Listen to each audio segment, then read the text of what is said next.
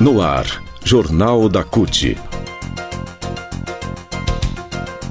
Notícias. Giro sindical. Direitos. Mundo do trabalho. Política. Economia. Saúde. Aqui, a classe trabalhadora tem voz.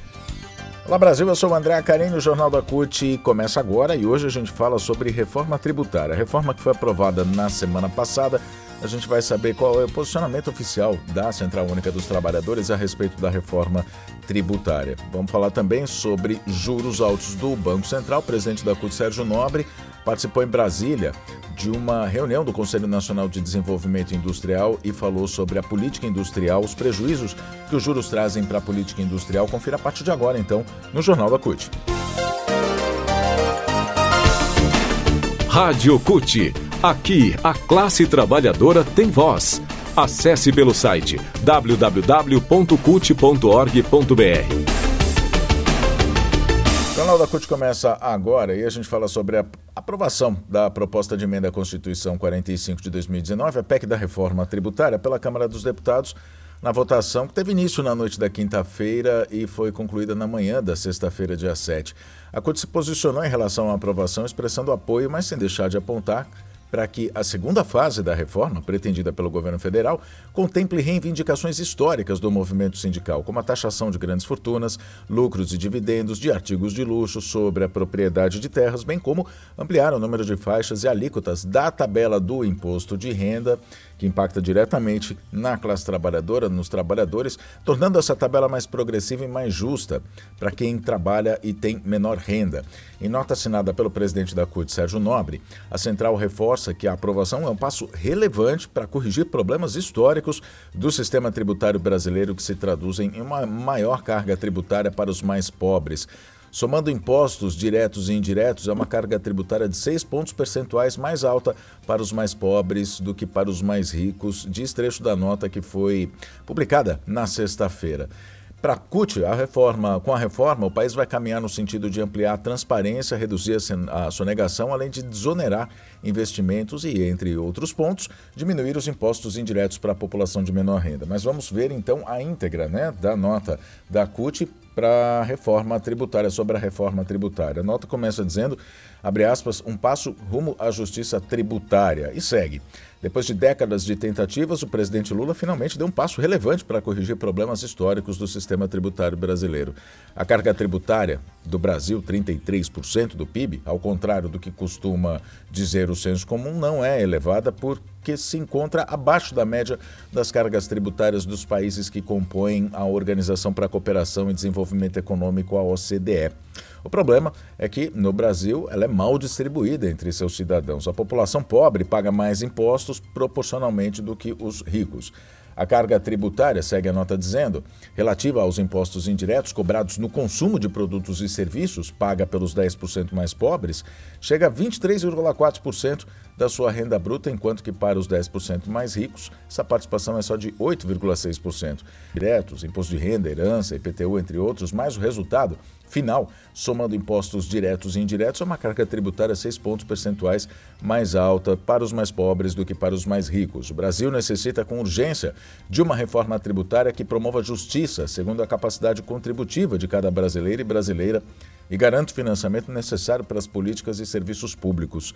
A nota segue dizendo que o Brasil ainda carece de investimentos consideráveis em diversas áreas, como saúde, educação, habitação, mobilidade, acessibilidade, infraestrutura, energia limpa, entre outros, e precisa ter a capacidade de arrecadar o necessário para esses investimentos para pagar essa dívida com o povo brasileiro. Com a aprovação da PEC 45, o país deu um passo nesse sentido, diz a CUT. A primeira fase da reforma proposta pelo governo Lula tem como referência as melhores experiências internacionais de impostos do tipo IVA, que é o Imposto sobre Valor Agregado, unificando no Brasil cinco impostos: IPI, CONFINS, o PIS, o ICMS e o ISS, em dois tributos com a mesma regulação, que é o CBS, a Contribuição sobre Bens e Serviços, de âmbito federal, e o IBS, Imposto sobre Bens e Serviços de âmbito estadual e municipal. Com isso, o país unifica e simplifica a tributação, amplia a transparência, a transparência, garantindo que toda a sociedade compreenda o que está sendo pago, reduz a sonegação, favorece setores produtivos, desonera investimentos, diminui impostos indiretos para a população de menor renda, reduz as desigualdades regionais com a cobrança no destino, desonera a cesta básica, cobra impostos sobre embarcações e aeronaves, como lanchas e helicópteros, que antes eram isentas, e melhora a progressividade dos impostos sobre herança.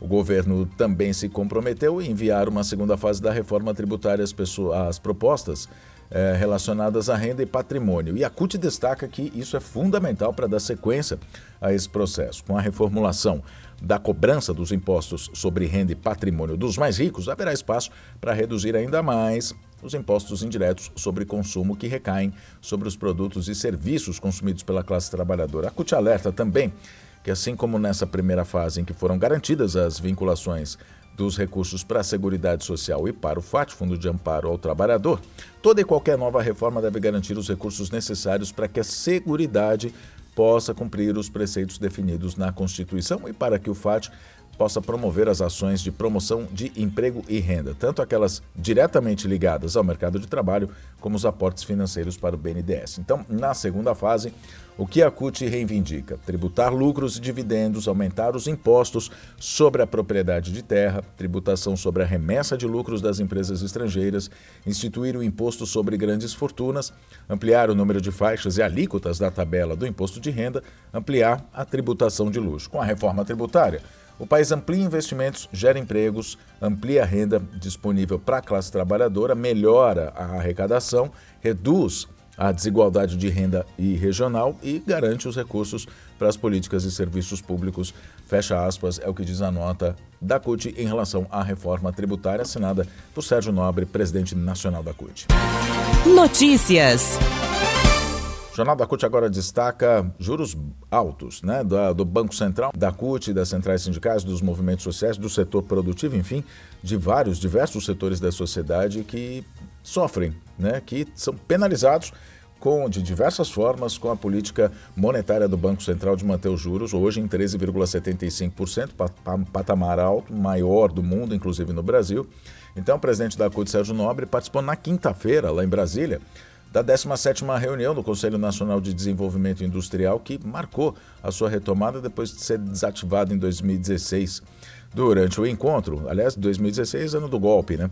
Durante o encontro, Sérgio Nobre alertou que qualquer iniciativa para desenvolvimento do setor passa pela queda de juros e lembrou que em um encontro com o presidente do Senado, o senador Rodrigo Pacheco, na quarta-feira passada, as organizações sindicais alertaram para a dificuldade em implementar medidas de desenvolvimento diante da taxa de juros de 13,75%, que é imposta pelo Banco Central. Naquele dia, as centrais pediram a exoneração do Banco Central, do presidente do Banco Central, Campos Neto.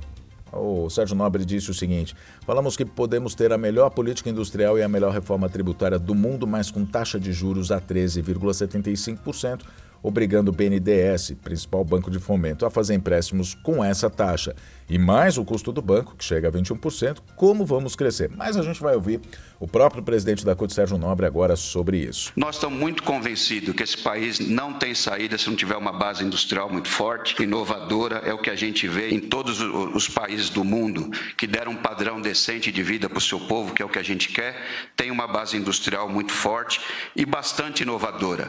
E nós estamos dando tanta importância para o tema da indústria, a política industrial, que nós estamos reproduzindo aqui os trabalhadores uma organização internacional chamada Industrial, né, que é o nome em inglês, Industrial, todos da indústria, que reúne as organizações, as centrais sindicais do mundo, que tem representação na indústria, para pensar a produção industrial no mundo. E nós estamos criando uma seção nacional, a Industrial Brasil, criamos há dois anos atrás, com a missão de reunir todas as centrais sindicais, os ramos da indústria, para ajudar nesse debate, nesse processo né, de reindustrialização do nosso país. Muito bem, a gente ouviu então Sérgio Nobre, presidente nacional da CUT, falando sobre juros altos e a política industrial. O Jornal da CUT fica por aqui. Muito obrigado pela sua companhia. Nos falamos na próxima edição. Até lá.